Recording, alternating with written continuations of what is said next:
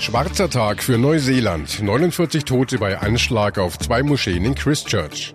Ab auf die Straße. Auch an diesem Freitag zeigen Schüler wieder Flagge für den Klimaschutz. Und neue Aufstellung bei DFB 11. Löw verteidigt Rauswurf von Hummels, Müller und Boateng. Besser informiert aus Bayern und der Welt.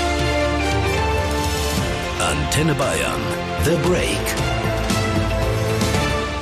Willkommen zum Nachrichtenpodcast von Antenne Bayern. The Break ist die Auszeit für mehr Hintergründe, mehr Aussagen und Wahrheiten zu den wichtigsten Themen des Tages.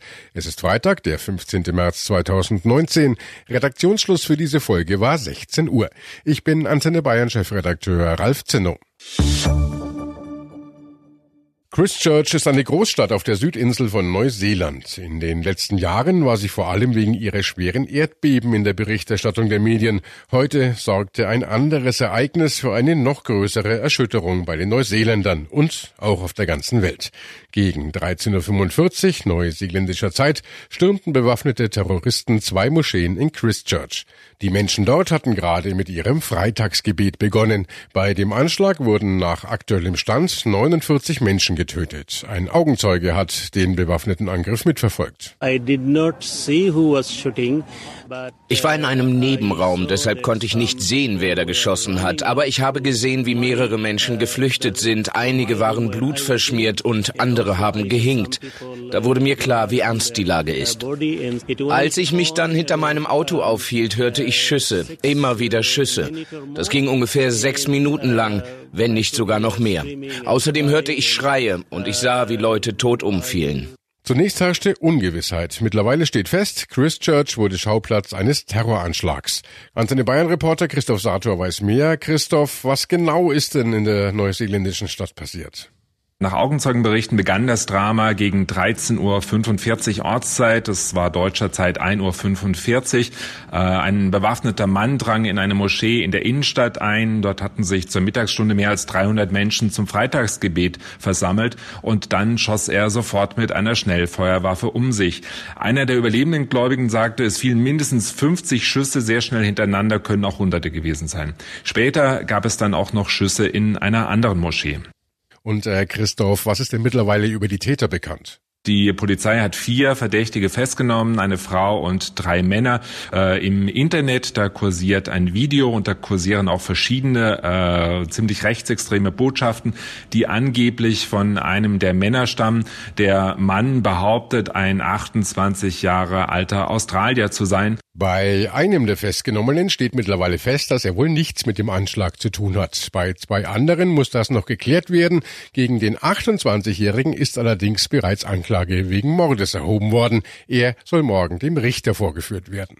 Trotzdem herrscht natürlich immer noch die Angst, dass weitere Täter frei rumlaufen. Neuseeland steht nach wie vor unter Schock.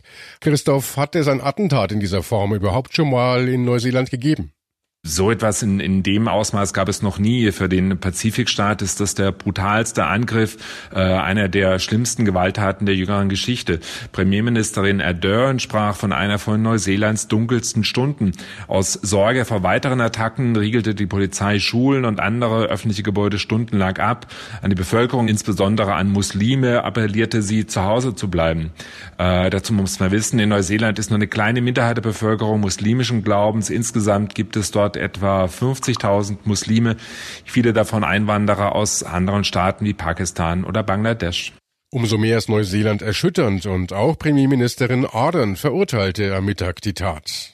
This is one of New Zealand's dies ist einer der dunkelsten Tage in Neuseelands Geschichte. Was hier geschehen ist, ist ein Akt von Gewalt, wie es ihn noch nie gegeben hat. In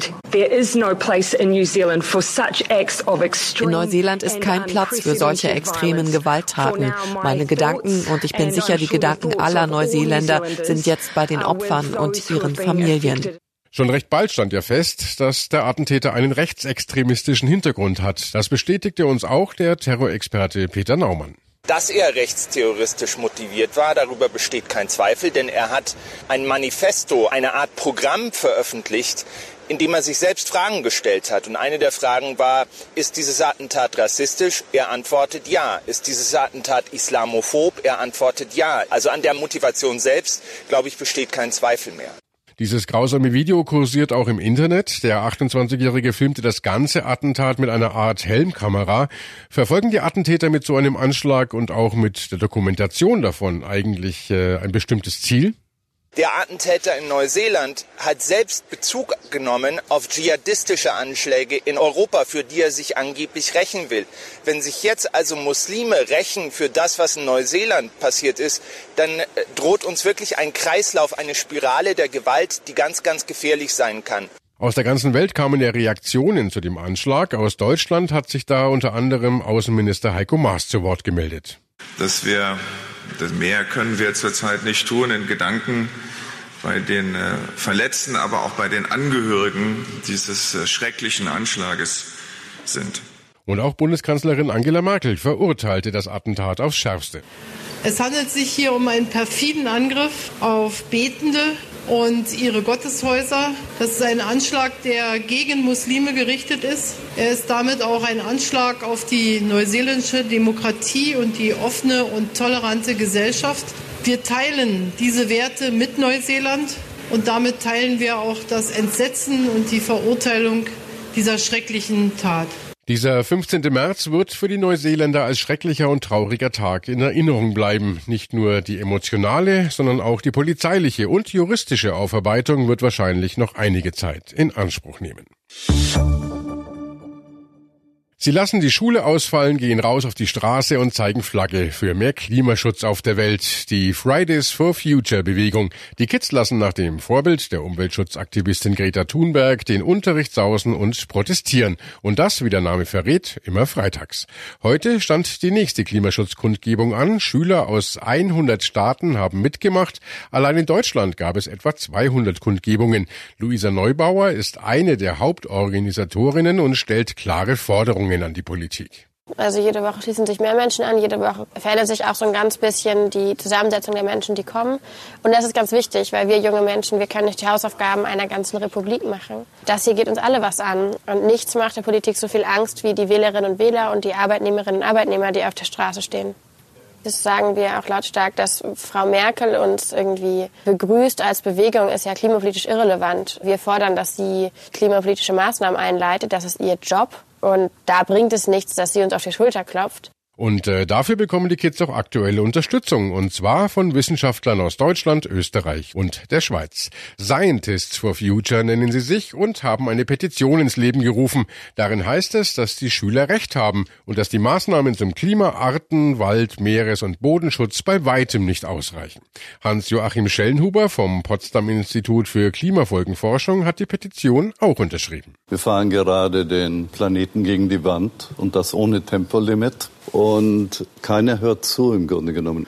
Aber jetzt passiert eben was Besonderes. Die jungen Leute, die 12, 14, 16-Jährigen, die sagen, wir berufen uns auf die Ergebnisse der Forschung. Sie lesen unsere Arbeiten.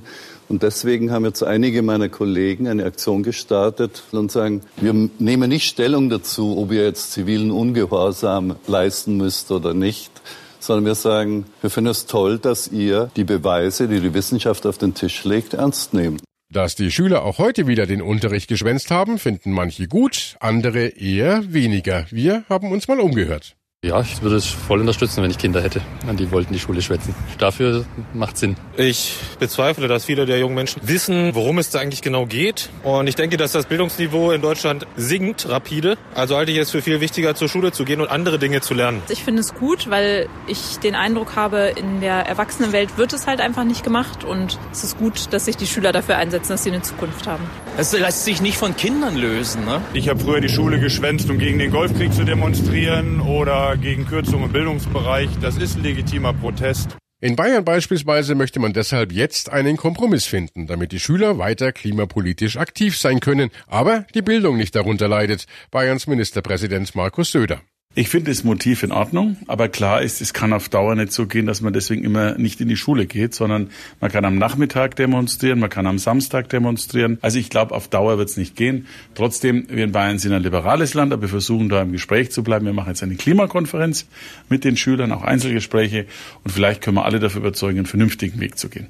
Sollte die Bildung zurückstecken, wenn es um den Kampf für Klimaschutz geht? Dazu kann man stehen, wie man will. Es lässt sich aber auch nicht leugnen, dass die Fridays for Future Bewegung und ihre Kundgebungen definitiv Aufmerksamkeit erregen.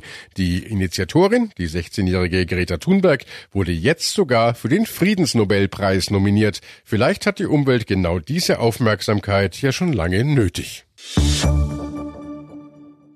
Heute hat der Bundestrainer der Fußballnationalmannschaft Joachim Löw den neuen Länderspielkader bekannt gegeben. Schon vorher stand aber fest, drei sind auf jeden Fall nicht mehr dabei, Müller, Hummels und Boateng. Schon in der letzten Woche hatte er das bekannt gegeben. Für viele Fußballfans war es eine Nachricht, die geschockt hat und mit der man irgendwie nicht so wirklich gerechnet hat. Bei der Bekanntgabe des Kaders heute hat Löw nochmal Stellung dazu genommen. Das haben wir aus voller Überzeugung gemacht, die Entscheidungen getroffen und sie auch so durchgeführt. Diese Spieler haben Einmaliges geleistet in ihrer Karriere. Daher haben diese Spieler für mich natürlich auch die aller, allergrößte Wertschätzung und Dankbarkeit und emotional. Das kann ich Ihnen wirklich auch versichern, ist mir das schon auch wahnsinnig schwer gefallen. Diese Spieler sind mir nicht nur als Fußballer, sondern auch als Mensch extrem wichtig. Und es wird auch logischerweise über diese Zeit hinaus bleiben. Und schon bevor seine Entscheidung öffentlich wurde, ist der Bundestrainer zu seinen Spielern gefahren, um ihnen persönlich die Botschaft vom Aus in der Nationalmannschaft zu überbringen. Mir war wichtig, dass es persönlich erfahren, nicht am Telefon oder nicht über die Medien, dass wir offen und ehrlich miteinander umgehen. Und das waren für mich die wichtigen Punkte. Die Entscheidung war trotzdem für viele unverständlich, weil Müller, Hummels und Boateng ja viele Jahre schon fester Bestandteil der DFB-Elf waren. Die alten Hasen müssten aber irgendwann auch mal abgelöst werden. Das zumindest die Meinung des Bundestrainers. Meine Aufgabe als Trainer ist aber dann auch ganz einfach, Entscheidungen zu treffen. Und die Entscheidungen, die man in der Gegenwart trifft, die sind immer hart. Deswegen muss man halt auch Entscheidungen für die Zukunft treffen. Und deswegen haben wir uns entschieden, jetzt auch mit Spielern, die die Perspektive haben, in diese Qualifikation zu gehen. Ob diese Spieler dann diese Verantwortung, die man ihnen gibt, dann auch in den nächsten Monaten, in den kommenden Jahren tragen können, das muss man dann sehen. Das geht natürlich auch nicht von heute auf morgen, aber ich denke, wir haben sehr, sehr viel Potenzial. Damit könnte Joachim Löw auch drei Neulinge meinen. Erstmals im DFB-Kader mit dabei sind Lukas Klostermann vom RB Leipzig, Niklas Stark von Hertha BSC Berlin und Maximilian Eckstein von Werder Bremen. Ob die neue Kaderzusammenstellung von Löw die richtige Entscheidung war, das zeigt sich vielleicht bald beim nächsten Länderspiel. Am Mittwoch schon trifft Deutschland bei einem Freundschaftsspiel in Wolfsburg auf Serbien. Und das war The Break, der Nachrichtenpodcast von Antenne Bayern an diesem Freitag, den 15. März 2019. Ich bin Chefredakteur Ralf Zinno. Antenne Bayern. Besser informiert. Jeden Tag. Zu jeder vollen Stunde auf Antenne Bayern. The Break. The Break gibt's auch Montag wieder. Um 17 Uhr. Jetzt abonnieren.